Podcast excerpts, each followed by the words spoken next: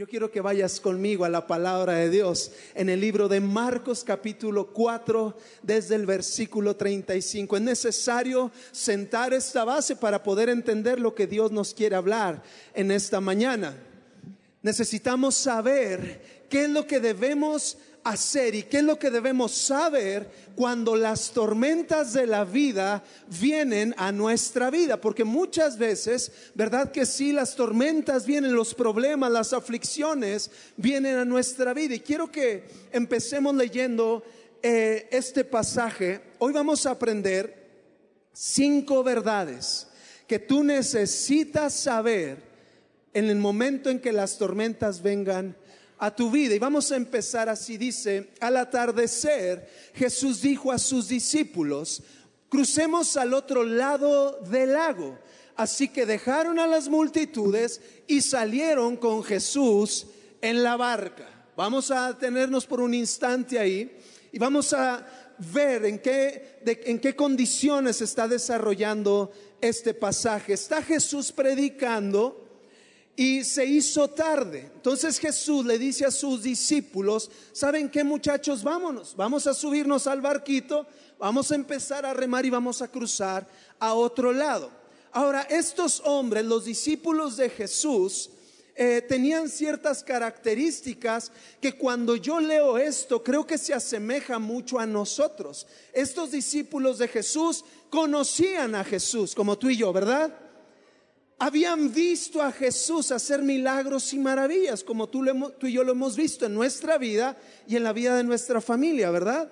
Estos hombres trataban de agradar a Jesús y estos hombres servían a Jesús. ¿Están de acuerdo conmigo? ¿Están conmigo? ¿Sí? Como tú y yo, que conocemos a Jesús, hemos visto a Jesús actuar a nuestro favor, tratamos de agradar a Jesús y servimos de una u otra manera a Jesús. En pocas palabras, tú y yo somos discípulos de Jesús. ¿Cuántos discípulos de Jesús hay aquí? ¿Verdad? Como estos hombres. Ahora, basado en eso, vamos a ver las similitudes. Está Jesús y les dice, vamos a subirnos a la barca y vamos a cruzar al otro lado. Y estos hombres, sin cuestionar, sin preguntar, eh, en un acto de obediencia, dentro de la voluntad de Jesús, siguen a Jesús y se suben al barquito. ¿Están de acuerdo conmigo? Estaban dentro de la voluntad de Jesús. Sin embargo, se suben a la barca y continúa diciendo este pasaje.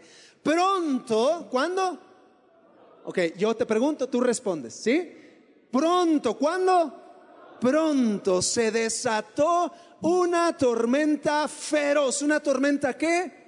Feroz, no era una lloviznita, no era una lluviecita, era una tormenta feroz. Y dice, y olas violentas entraban en la barca. ¿Olas qué? Violentas. Y dice, la cual empezó a llenarse de agua. Como muchas veces en tu vida y en mi vida, en mi vida ¿verdad?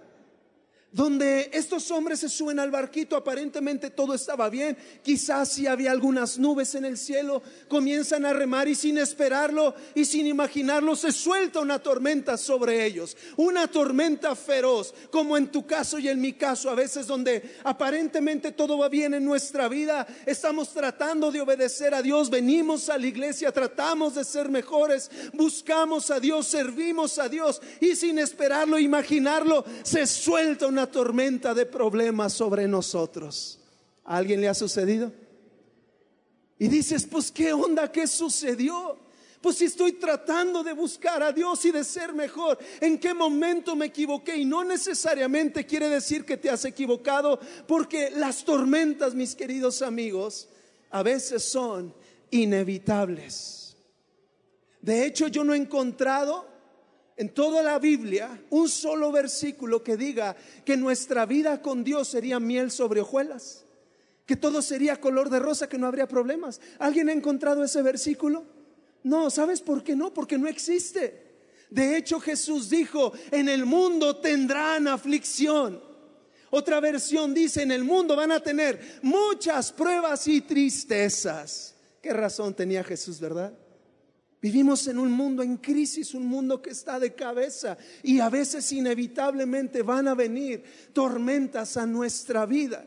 Incluso cuando más, cuando mejor te estás portando, ¿Les ha sucedido? Que le echas ganas y de repente un problemón, de repente una mala noticia, de repente un diagnóstico médico que no es nada favorable, de repente te despiden del trabajo, empiezan los problemas familiares, los problemas en tu matrimonio.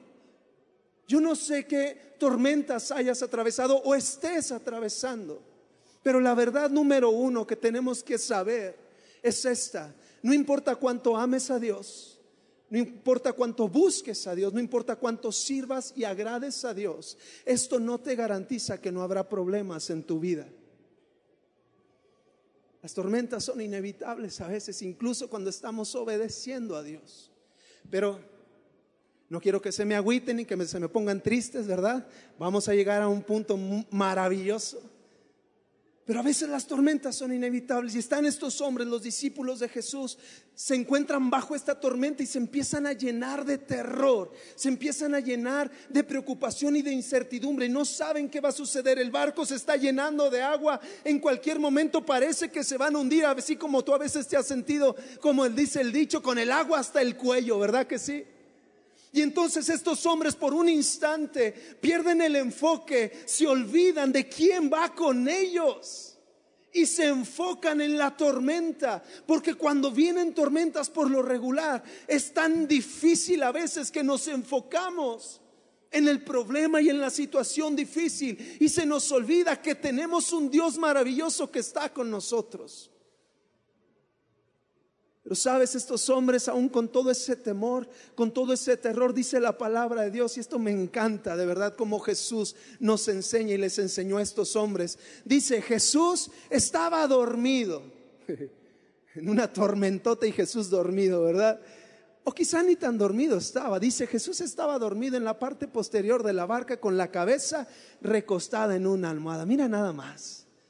O quizá ni tan dormido estaba porque estaba a punto de enseñarle una gran lección a estos hombres. Estos hombres llenos de temor van con Jesús. Escucha esto, la verdad número dos para tu vida. Si es cierto, a veces las tormentas son inevitables, pero la verdad número dos, y esto yo sé que te va a llenar de esperanza, Jesús nunca se bajó de la barca. Jesús no se fue de ellos, Jesús no se apartó, Jesús no se alejó. Ya ves que Jesús, ¿verdad? Cuando vio la tormenta, no dijo, a ver muchachos, esto se está poniendo muy feo, ahí nos vemos. Y ya ves que Jesús caminaba sobre el agua, no se fue corriendo ahí. No, no, no. Jesús permaneció con ellos. ¿Qué quiere decir esto? Que Jesús no se ha ido de tu lado. Por muy difícil que quizá ha estado la tormenta en tu vida, Dios no te ha abandonado. Él sigue estando ahí. Jesús no se ha bajado de tu barca. Dice Isaías 41:10, no temas porque yo estoy contigo. No temas. No desmayes porque yo soy tu Dios, que te esfuerzo. Es Dios quien nos da el ánimo y la fuerza para seguir día tras día. Y luego lo que sigue es increíble, maravilloso. Dice, siempre. ¿Cuándo? Siempre. ¿Qué quiere decir siempre? Pues siempre, va, no tiene mucha, mucha ciencia. Siempre, siempre. Y dice, siempre te ayudaré. Escucha bien esto. Dios te va a ayudar cuando seas un buen cristiano, cuando seas un buen esposo, cuando seas un buen padre cuando seas un buen hijo. Pero sabes, también cuando te equivoques, también cuando cometas un error, también cuando falles, también cuando metas la pata.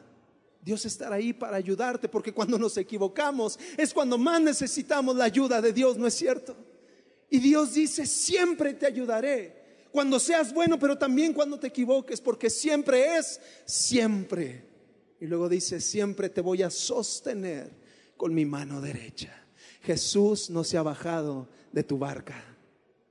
Por muy difícil que haya estado o que esté la tormenta, Él sigue estando contigo. ¿Cuántos lo creen? ¿Sí? ¿Estás conmigo? Estos hombres van desesperados con Jesús y despiertan a Jesús en su terror y en su desesperación. Van con Jesús y dice la palabra de Dios que ellos lo despertaron y dijeron, Maestro, Yo creo que lo sacudieron ahí fuerte para que se despertara Jesús. Y luego le hacen una pregunta que lleva consigo un reclamo. Estaban reclamándole a Jesús y dicen, ¿qué no te importa que nos ahoguemos? No te importa, yo creo que le estaban diciendo, eh Jesús, no estás viendo lo que está sucediendo y tú aquí bien dormidote, ¿qué no te interesa lo que estamos viviendo nosotros? Como quizá alguna vez le has dicho a Dios. ¿Qué onda Dios? Pues no que estabas conmigo. Pues no que me amabas, no que me ibas a cuidar. Y mira ahora cómo estoy rodeado de problemas, rodeado de este dolor y de esta preocupación. Y ahora que más te necesito, ahora que te quiero sentir, que te quiero escuchar, no estás por ningún lado. ¿Que no te importa lo que me está pasando? ¿Alguien le ha dicho eso a Dios? ¿Verdad que sí?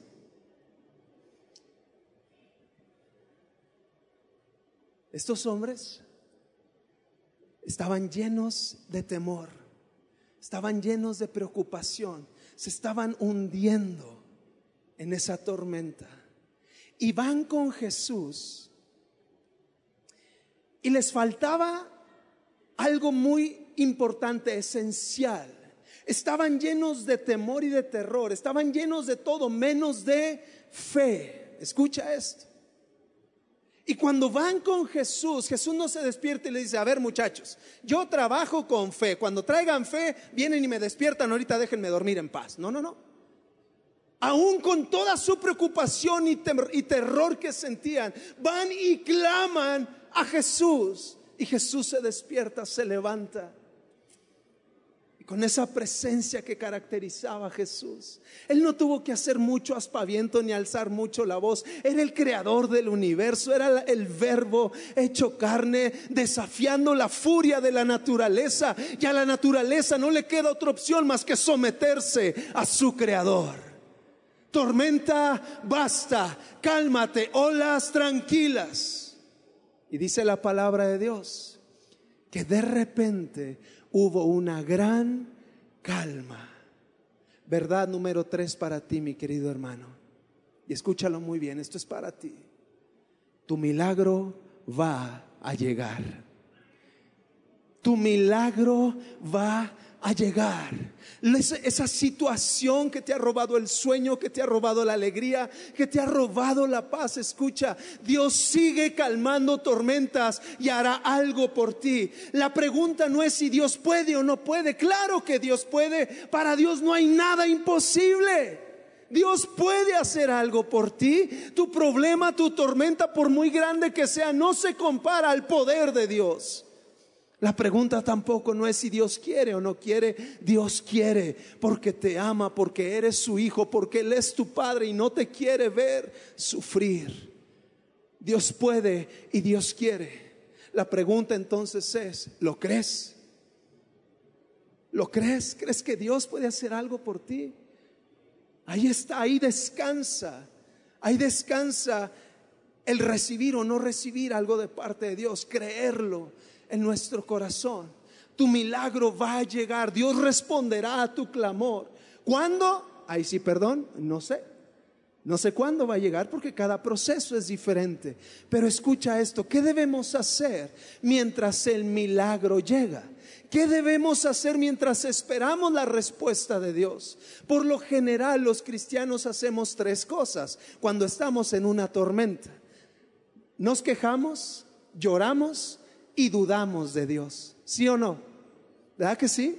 Nos quejamos porque es doloroso, porque es difícil, lloramos de tristeza y de dolor y dudamos si Dios está o no está con nosotros. Y escúchame, es lo peor que puedes hacer, porque entonces tu proceso se volverá más difícil y quizás hasta más largo. ¿Qué debemos entonces hacer mientras el milagro llega, mientras la respuesta de Dios llega? Muy sencillo, dos cosas. Dos cosas debemos hacer. Número uno, sigue confiando en Dios. Confía en Dios. Aunque el problema se vea imposible, aunque parezca que no hay salida, sigue confiando en Dios. Confía en Dios. Dice Salmo 5:11, que vivan alegres todos los que en ti confían. Escucha, cuando aprendemos a confiar en Dios, Dios nos da de su gozo, de su alegría, de su paz, de su esperanza, de su consuelo cuando es necesario. Pero tienes que aprender a confiar, aun cuando se vea aún más terrible la tormenta, confía en Él. Dice primera de Pedro 5, 7, pongan todas, ¿cuántas? Todas sus preocupaciones y ansiedades en manos de Dios. ¿Por qué? Porque Él cuida de ustedes. Oye, qué promesa más maravillosa. Yo no sé tú, pero yo quiero que Dios cuide de mí. ¿Alguien quiere que Dios cuide de ustedes? ¿Verdad que sí? Pero es una promesa hasta cierto punto condicionada. ¿Qué tengo que hacer para que Dios cuide de mí? Depositar, poner todo lo que me preocupa, todo lo que me estresa, esas situaciones en mi vida, ponerlas en sus manos y entonces Dios va a cuidar de mí. Un día llegó mi hijita de la secundaria, bien preocupada por una tarea que le habían encargado, no sabía cómo hacerla, y entonces le pedí su cuaderno para ver qué es lo que le habían encargado, lo leí y la verdad a mí se me hizo bien fácil. Y le dije, Andrea, déjame ayudarte. No, papá, no puedes ayudarme porque es mi tarea. Y le dije, no te lo voy a hacer todo, te quiero ayudar. Y muchas veces estamos así con Dios. Muchas veces estamos pasando un momento difícil y Dios está ahí diciéndote, dámelo, dame esa situación. Y tú, no, Señor, no, no, no, es mi problema. ¿Cómo te voy a dar problemas a ti? Yo creo que Dios te ve y te dice, ay cabezón, si lo que quiero es ayudarte, ¿verdad que sí? Dios te quiere ayudar, pero es necesario poner todo en sus manos. Ahora, escúchame bien, no nos confundamos pensando que es Señor, yo me cruzo de brazos y te doy todo a ti, tú haz todo. No, no, no, por supuesto que no funciona así. Mientras tú te encargues de hacer lo que tú puedes hacer, Dios hará lo que tú no puedes hacer. En otras palabras, mientras tú te encargues de lo posible, Dios se va a encargar de... Oye, entonces, pues sí, sí saben. Es hacer lo que a mí me toca y entonces Dios hará su parte en mi vida. ¿Están conmigo? Confía en Dios. Eso es parte de confiar en Dios. Pero aparte de confiar, la segunda cosa que debemos hacer en medio de una tormenta es adora a Dios. Adórale. Confía y adora. Escucha bien esto. Muchas veces adoramos a Dios por emoción. Si somos honestos, a veces lo hacemos por emoción. No sé si te ha tocado, pero estás aquí en la alabanza, ¿verdad? Estás en la iglesia y van a tocar los músicos una canción que te gusta mucho y dices, ay, aquí sí voy a alzar las manos porque siento tan bonito. Por emoción, ¿sí o no? Pero la adoración no tiene nada que ver con emociones. ¿Cómo? ¿Por qué te digo esto? Cuando estás en un conflicto, en una tormenta, en un problema, lo que menos quieres es adorar a Dios. No tienes ganas, no tienes ánimos. Es difícil, está cargado tu corazón, no quieres hacerlo. Pero ahí escucha bien esto, ahí queda de lado la emoción y entra una decisión de decir, Señor, yo no entiendo lo que está sucediendo, pero no importa lo que yo esté pasando, tú sigues siendo Dios y sigues siendo digno de que yo te adore. Y ahí, escúchame, ahí con esa decisión esa adoración subirá hasta el mismo trono de Dios, aunque esa adoración vaya llena de dolor. Pero a Dios le gusta cuando dejas a un lado la emoción y decides adorarlo por muy difícil que sea tu situación. ¿Están conmigo? Confía y adora. Adora a Dios. Están estos hombres ahí. Jesús calma la tormenta. Gracias, amigo. Jesús calma la tormenta, todo está en calma y Jesús en ese momento voltea con sus discípulos y les hace una pregunta cortita, rápida, concisa, al grano y es la misma pregunta que Dios te hace a ti hoy en esta mañana. Jesús les pregunta, ¿por qué tienen miedo? ¿Por qué tienen miedo? En otras palabras, Jesús les estaba diciendo, hey, ¿que no saben quién va con ustedes? ¿Por qué tienen miedo? que no estuvieron ahí cuando esos peces y esos panes fueron multiplicados, que no estuvieron ahí cuando los ciegos recobraban la vista, que no estuvieron ahí cuando Lázaro salió de la tumba, ¿por qué tienen miedo? No se han dado cuenta todavía de quién soy yo y que mientras yo esté con ustedes no tienen nada que temer. ¿Por qué tienen miedo? ¿A qué le tienes miedo tú hoy, mi amigo, mi amiga? ¿Por qué tienes miedo? ¿Por qué has tenido miedo? ¿Por qué has vivido preocupado, ansioso, estresado, ¿a qué le tienes miedo? No, pues es que dicen que la situación se va a poner bien difícil. ¿Y si se pone qué? ¿Acaso estás solo? ¿Estás sola? ¿Acaso no tienes un Dios que te ama, que te cuida, que provee para tus necesidades? ¿Por qué tienes miedo? No, pues es que dicen que va a haber recorte de personal en el trabajo. ¿Y si hay qué? ¿No fue Dios quien te dio ese trabajo? ¿No te podrá dar otro y mejor? ¿Por qué tienes miedo? A veces me invitan a predicar a otros lados y me gusta, me encanta manejar en carretera y a veces mi hija me dice, quiero ir contigo, papá, entonces me acompaña. Vamos, predico y canto y todo lo que sea, va. Ya de regreso, a veces es de noche cuando regresamos a casa. Y mi hijita, ahí donde la ven, bien solidaria que es. Nos regresamos, ella se sube al carro, recuesta el asiento y con permiso yo me voy a dormir. ¿Verdad que sí, mi amor?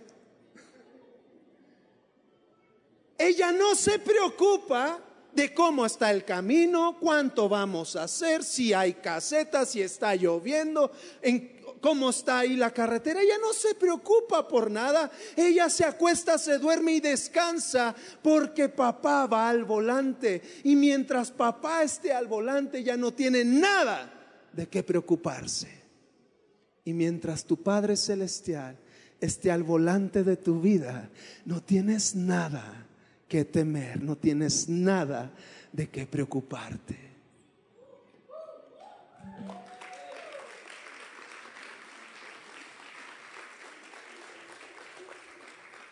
Cuando pases por las aguas, yo estaré contigo. Y si por los ríos no te anegarán, cuando pases por el fuego no te quemará, ni la llama arderá en ti. Caerán a tu lado mil y diez mil a tu diestra, mas a ti no llegará. Ningún arma forjada en tu contra prosperará. El Señor es tu pastor y nada te faltará. Mi Dios pues suplirá todo lo que te falte conforme a sus riquezas en gloria. Por sus llagas ya hemos sido sanados. No hay condenación para los que están en Cristo Jesús. Todo lo puedo en Cristo que me fortalece. Mientras Él esté contigo, no tienes nada que temer. Porque si Dios es con nosotros, ¿quién contra nosotros? No importa el tamaño de tu tormenta, Dios es más grande que cualquier tormenta. Dice la palabra de Dios que Él se parará como poderoso gigante a pelear por ti, a defenderte. Yo no sé si tú lo crees, pero esa es la verdad. Créelo, tómalo, abraza esta verdad para ti. Y verdad número cinco esta la dejo siempre al último porque no me gusta decir esto, pero tengo que hacerlo. Si estos hombres, los discípulos, no hubieran experimentado esta tormenta, este terror, esta preocupación, escucha bien, no hubieran podido ser testigos del poder de Jesús calmando la tormenta.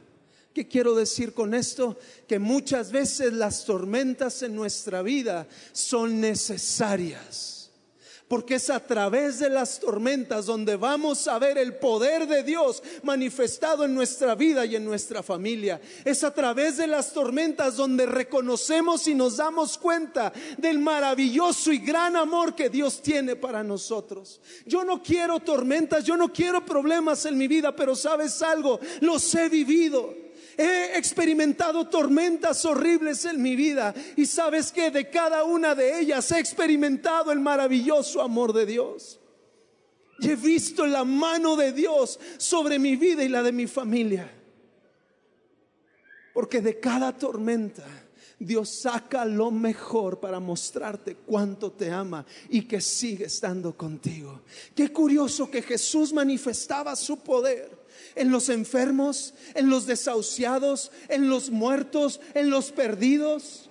Qué curioso que Dios manifestaba su gloria visible en medio de un desierto como una columna de fuego y una nube. Es en los desiertos donde Dios está. Wow. Es en esos momentos, escucha, en esos momentos de dolor, de desesperación, de escasez y de enfermedad, donde tú vas a voltear tus ojos al cielo y Dios manifestará su poder sobre tu vida. Porque tristemente digo esto, cuando todo va bien, cuando todo en nuestra vida va bien, difícilmente volteamos nuestros ojos al cielo.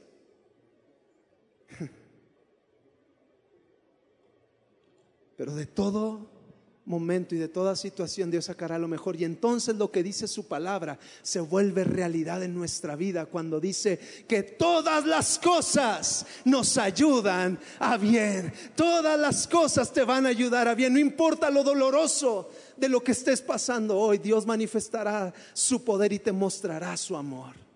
¿Alguien lo cree? Wow. Y no quiero terminar con esto así, que termines triste o no, no, no. Escúchame, Dios hizo una promesa maravillosa para ti hoy en este día. Se encuentra en Juan 14, 27. Jesús dijo, les dejo un regalo. ¿Cuántos les gustan los regalos? Todos. Y eso, eso dijo Jesús, les dejo un regalo. Paz en la mente y en el corazón. Y la paz que yo doy es un regalo que el mundo no puede dar, así que no se angustien ni tengan miedo. Cuando hay angustia y cuando hay miedo en tu vida, es porque falta la paz de Dios en tu vida. Si sientes preocupación, miedo, temor, es porque te falta la paz de Dios. ¿Cómo nos podemos dar cuenta si realmente tenemos la paz de Dios? Muy sencillo. ¿Cómo vives tu día a día? Si vives preocupado, si vives estresado, si eres de esas personas que le dan vuelta y vuelta y vuelta a la misma situación y al mismo problema, ¿qué crees? Te hace falta la paz de Dios. ¿Cómo duermes en la noche? Quizá ni duermes por estar preocupado, te levantas cansado, te levantas preocupado, te levantas malhumorado.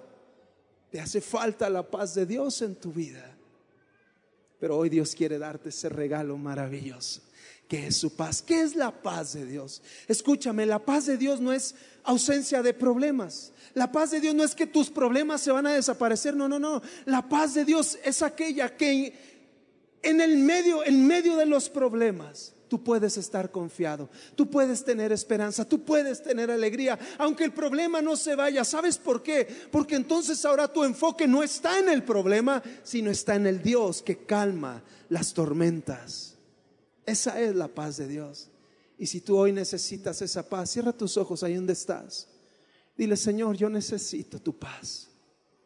Yo necesito tu paz en mis pensamientos para cambiar y reemplazar esos pensamientos de derrota, de escasez, de pobreza, de enfermedad, de muerte, Señor. Yo necesito tu paz en mi corazón para que mis emociones, para que mi fe estén fuertes, Señor. Yo necesito, anhelo tu paz, necesito que tú me llenes, Señor.